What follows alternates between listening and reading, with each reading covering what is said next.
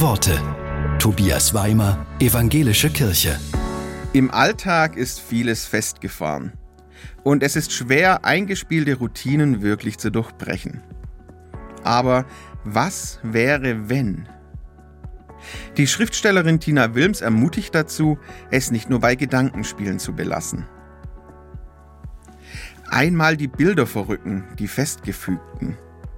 Einmal aus dem Rahmen fallen, der dich umgrenzt.